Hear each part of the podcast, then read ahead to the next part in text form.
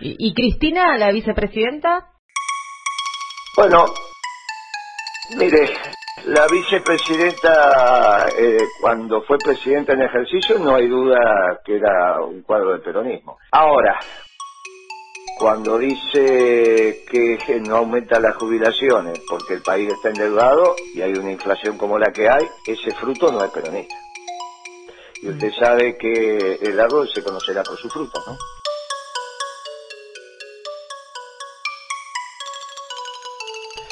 Eh, así que, y este gobierno, está claro que es un gobierno socialdemócrata. Yo creo que ella eh, se equivocó.